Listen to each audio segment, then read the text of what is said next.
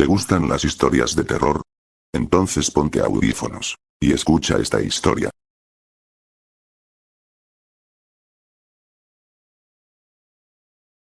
Esta es la historia jamás contada de un cazador, que un día fue al bosque a hacer precisamente eso, cazar. En su travesía, decidió cambiar de rumbo para dar diversidad a su oficio, así que giró su camioneta y la estacionó frente a un bosque desconocido que tenía la fama de ser abundante en presas grandes. Fue con su escopeta afianzada a sus manos, en espera de algún animal descuidado, pero no pudo ver más allá de su nariz, ya que de repente, una abundante niebla se apoderó del panorama. Esta resultaba tan espesa y profusa, que el cazador no pudo dar con su rumbo de origen y se adentró en el bosque más de lo que había planeado.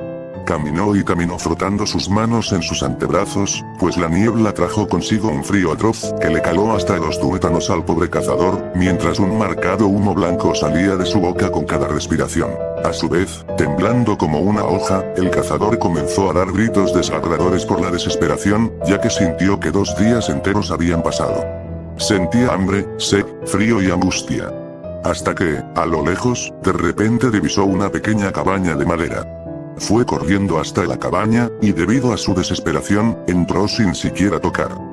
Todo estaba oscuro, así que como pudo, encontró un pequeño interruptor, pero cuando se iluminó la única habitación, el horror pasó por sus ojos al ver un conjunto de cuadros con retratos de personas mirándolo fijamente, unos tenían el rostro completo, pero otros, no exactamente. A unos les faltaban los ojos, a otros los dientes, y a otros todo el rostro. Sin embargo, cansado, confuso, aterrorizado y a su vez, aliviado por haber encontrado un refugio, sin importar su apariencia, decidió que cualquier agujero sería mejor que aquella tortura despistante, por lo cual, sacó una manta y prácticamente, se desmayó debido a la hambre, sed, y la angustia. Sin embargo, pasado el tiempo, el hombre se despertó de repente debido a una luz agobiante pegándole en el rostro, y en ese momento, al ver la manta que había usado frente a él, se dio cuenta de que aquellos cuadros no eran retratos eran ventanas. Cinco jóvenes, todos fanáticos del ocultismo, nigromancia y las artes oscuras de la magia, se encontraban en camino a una iglesia que había sido abandonada hace más de 120 años. En la misma, los jóvenes tenían pensado realizar rituales para su propio entretenimiento y practicar pues los cinco eran novatos en su oficio. Una vez en el lugar, tomaron una mesa y, dichos los versos de inicio, comenzaron con una sesión que parecía no salir muy bien, pues ningún ánima tenía el interés en manifestarse. Por lo tanto, uno de los jóvenes tuvo una idea. Si hay alguien en este lugar que los moleste, toquen tres veces la puerta. Al escuchar los tres toques fúnebres en la entrada, el joven preguntó titubeante los nombres de las personas que causaban incomodidad en las almas torturadas de aquel recinto. En eso, las sillas de dos de los jóvenes dieron al mismo tiempo, solo para dar a entender que, ellos eran los destinados a irse. Con esmero y terror, los jóvenes salieron disparados por la puerta, corrieron hasta que la iglesia se volvió diminuta a la distancia, pero para cuando estaban a punto de tranquilizarse, escucharon el estruendo de la iglesia derrumbándose a sus espaldas. Era una noche muy fría en mi ciudad, no tenía a dónde ir pues mis estudios de medicina requerían que estuviera en la sala de autopsias hasta muy tarde, pero justamente esta noche me siento muy cansado, no sé por qué, pero no reparo en ello. Guardo mis instrumentos y salgo de la universidad, como los dormitorios están muy lejos, decido acortar por un camino por una pequeña plaza que, como supongo, está poco transitada por ser ya las 11 de la noche. Camino y camino viendo los grandes borbotones de humo blanco que salen de mi boca debido al frío, hasta que por fin, llego a las camineras rodeadas de una fina capa de nieve. Nunca me gustó mucho este lugar, pero queda justo detrás de los dormitorios, por lo cual tomo la poca valentía que me quedaba y aprieto el paso, hasta que, cuando me encuentro a la mitad de la plaza, empiezo a escuchar unos pasos rápidos a mis espaldas. Me volteo instintivamente y ahí está, una figura de mi misma altura, con una forma acartonada y ensombrecida que solo está ahí, aparentemente mirándome. Hola. Grito para llamar su atención. Pero parece no entender lo que digo, solo está ahí. Sigo mi camino sin que nada intervenga, más justo cuando doy los primeros pasos, vuelvo a escuchar los pasos rápidos y cuando me volteo, la misma figura rígida estaba ahí, mirándome, pero esta vez, más cerca de mi persona. En eso, decido caminar de espaldas para ver si de esa manera vuelve a seguirme, pero nada sucede. Ya aterrado, pienso en voltear y salir corriendo, hasta que me doy cuenta que, con ese frío, de mi boca siguen saliendo borbotones de humo blanco debido al frío pero de ese ser, nada sale. Me doy la vuelta con lentitud y salgo corriendo en cuanto escucho los pasos de aquel ser yendo cada vez más rápido, ni siquiera me boteo, solo sigo mi camino con un escalofrío penetrante en mi espalda. En eso, veo las puertas del dormitorio a lo lejos, acelero como puedo mientras siento que la figura ya está encima de mí. Abro las puertas del dormitorio y sin siquiera mirar si está detrás de mí o no, cierro la entrada y salgo disparado hasta mi habitación. Ya en esta, hiperventilado y desconcertadamente aterrado, decido recostarme en mi cama dándome cuenta de lo agotado que estoy, sin tener idea de lo que acaba de ocurrir. Pero cuando me voleo hacia la pared para sentir más comodidad, vuelvo a escuchar con un horror indescriptible aquellos pasos rápidos, pero esta vez venían de mi misma habitación. Era una noche muy fría en mi ciudad, no tenía a dónde ir pues mis estudios de medicina requerían que estuviera en la sala de autopsias hasta muy tarde, pero justamente esta noche me siento muy cansado, no sé por qué, pero no reparo en ello. Guardo mis instrumentos y salgo de la universidad, como los dormitorios están muy lejos, decido acortar por un camino por una pequeña plaza que, como supongo, está poco transitada por ser ya las 11 de la noche. Camino y camino viendo los grandes borbotones de humo blanco que salen de mi boca debido al frío, hasta que por fin, llego a las camineras rodeadas de una fina capa de nieve. Nunca me gustó mucho este lugar, pero queda justo detrás de los dormitorios, por lo cual tomo la poca valentía que me quedaba y aprieto el paso, hasta que, cuando me encuentro a la mitad de la plaza, empiezo a escuchar unos pasos rápidos a mis espaldas. Me volteo instintivamente y ahí está, una figura de mi misma altura, con una forma acartonada y ensombrecida que solo está ahí, aparentemente mirándome. Hola. Grito para llamar su atención. Pero parece no entender lo que digo, solo está ahí. Sigo mi camino sin que nada intervenga, más justo cuando doy los primeros pasos, vuelvo a escuchar los pasos rápidos y cuando me volteo, la misma figura rígida estaba ahí, mirándome, pero esta vez, más cerca de mi persona. En eso, decido caminar de espaldas para ver si de esa manera vuelve a seguirme, pero nada sucede. Ya aterrado, pienso en voltear y salir corriendo, hasta que me doy cuenta que, con ese frío, de mi boca siguen saliendo borbotones de humo blanco debido al frío pero de ese ser, nada sale.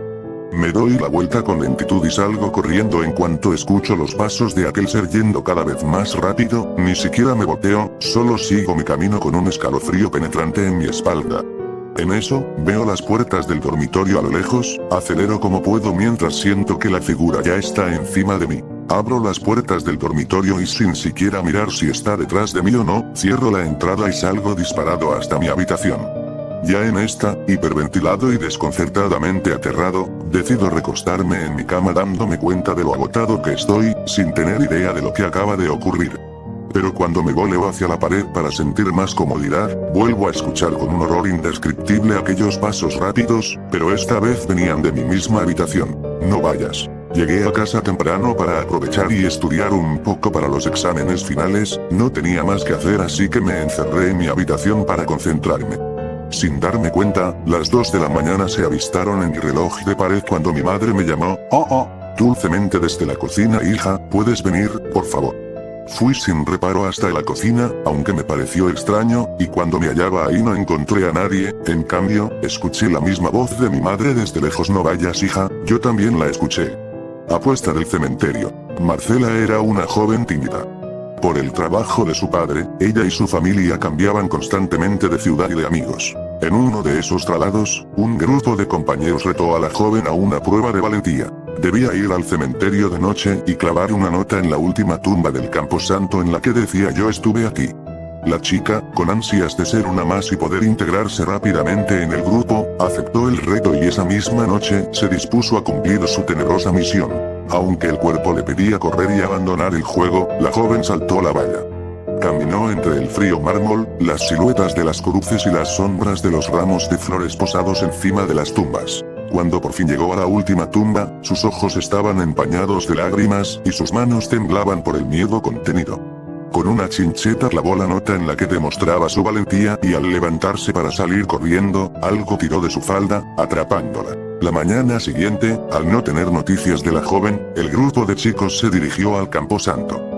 Allí encontraron su cuerpo inerte, con la falda de su vestido clavada con una chincheta a la última tumba del cementerio. Había muerto, de miedo.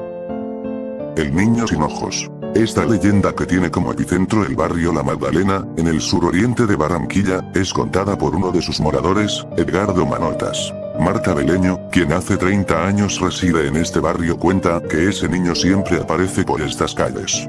Dicen que si no le entregas la moneda, te aparece en la siguiente cuadra, por eso muchas personas a veces tocan las puertas de los vecinos en la noche con desespero, ya que se dan cuenta que ese niño anda sin ojos según la leyenda conocida por este medio, se trata de un niño que en los años 60, cuando iba para el colegio se quedó sin dinero para el pasaje y pidió chance en un carro negro, sin saber que el conductor era un traficante de órganos que terminó sacándoles las córneas y posteriormente lanzó sus cuerpos al caño de la Uyama.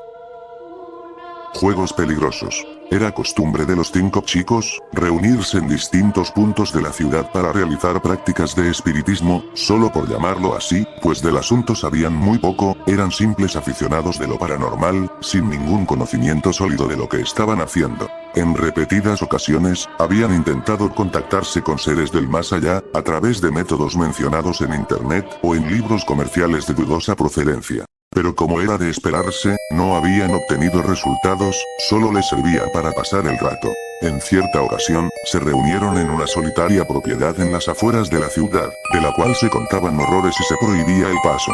Al llegar, no vieron en el sitio nada imponente, se trataba de una diminuta y derruida cabaña, la cual no tenía siquiera espacio para ventanas, le faltaba la mitad del techo y mostraba rastros de daños por fuego. Su primera impresión los dejó tan decepcionados, que decidieron marcharse a un lugar más tétrico, pero ya estaban ahí, no sería un viaje en vano.